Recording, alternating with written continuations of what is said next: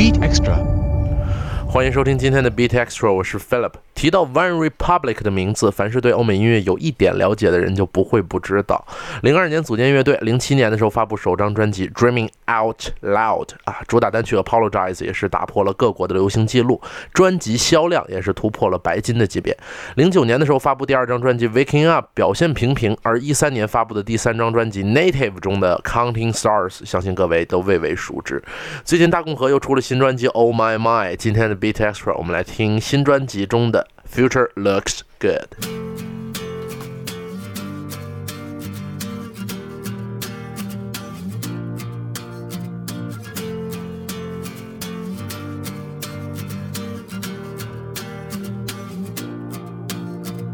Woke up staring at the staring at this empty room.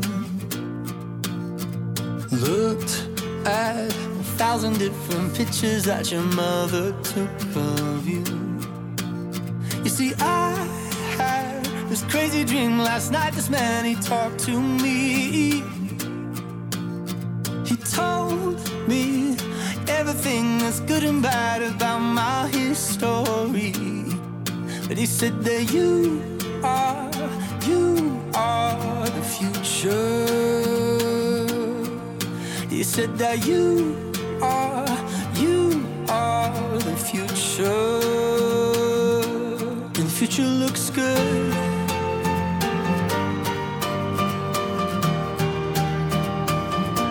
The future looks good.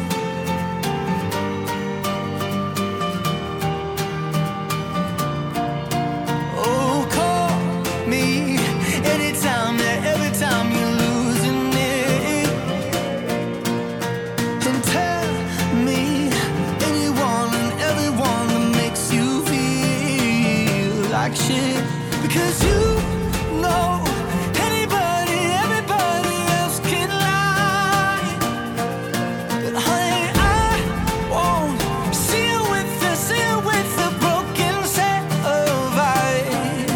I swear that you are,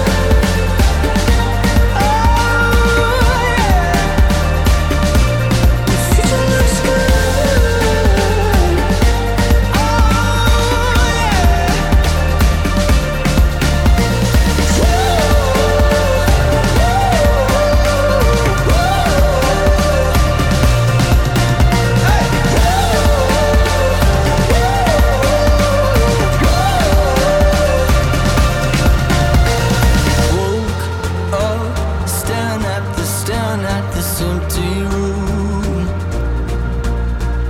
Looked at a thousand different pictures that your mother took of you.